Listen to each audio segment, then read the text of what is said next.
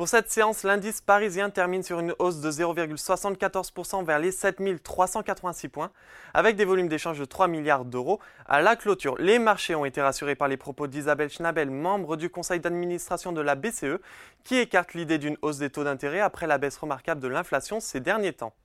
Le marché a également pris acte de la révision en légère hausse de l'indice PMI des services dans la zone euro en novembre, qui est ressorti à 48,7, dépassant ainsi l'estimation de 48,2 et les 47,8 du mois d'octobre.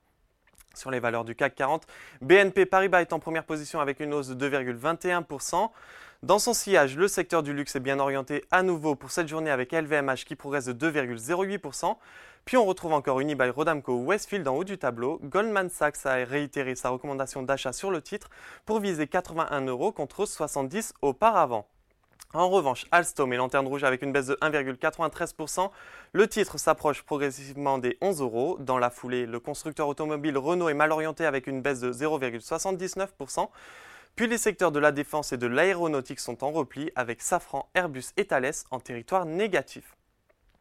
Sur le SBF 120, Orpea recule vers les 0,014 euros, Voltalia lâche 4,18%, puis après 4 séances de hausse, EuroAPI cède 2,95%.